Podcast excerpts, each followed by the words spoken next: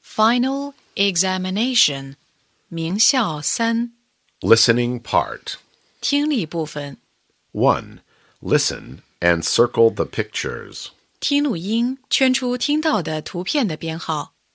1. Orange.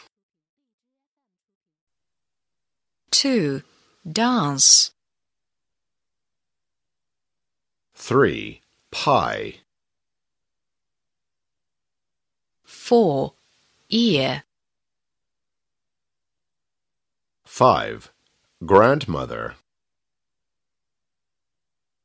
Six, cake. 7. Pear. Eight, lion.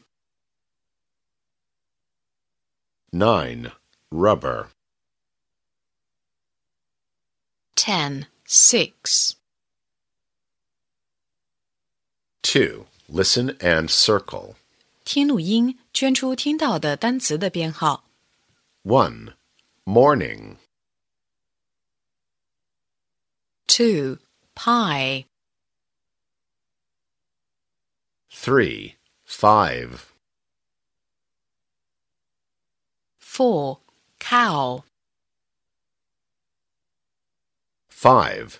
Mouth. Six, nose. 7. Peach. Eight, color. 9. Rubber. Ten, draw. 3. Listen and number. 听录音，根据听到的顺序给图片或单词编号。 1. Peach.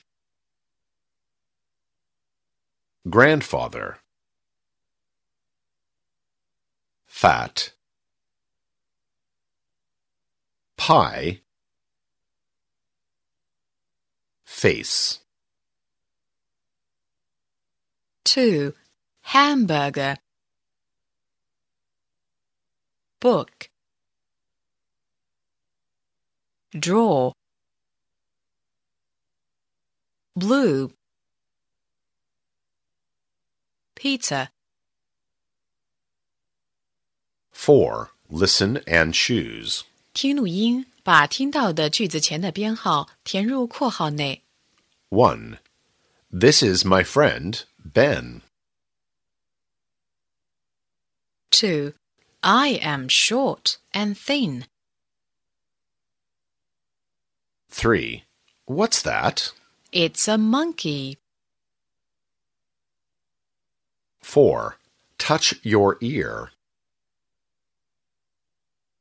Five, is this your pencil? 6. The cow goes moo, moo. 5. Listen and give check or X. 听录音，判断所给内容与听到的内容是否相符，用勾或者叉表示。 1. It is yellow. It is small. It can swim. It goes quack, quack. Two, what can you do? I can read a book. Three, there's a panda in the zoo. It's fat. 4. Look, this is my father. He is tall and fat. Five, what's that? It's a kite. Six, can I help you? May I have four oranges, please?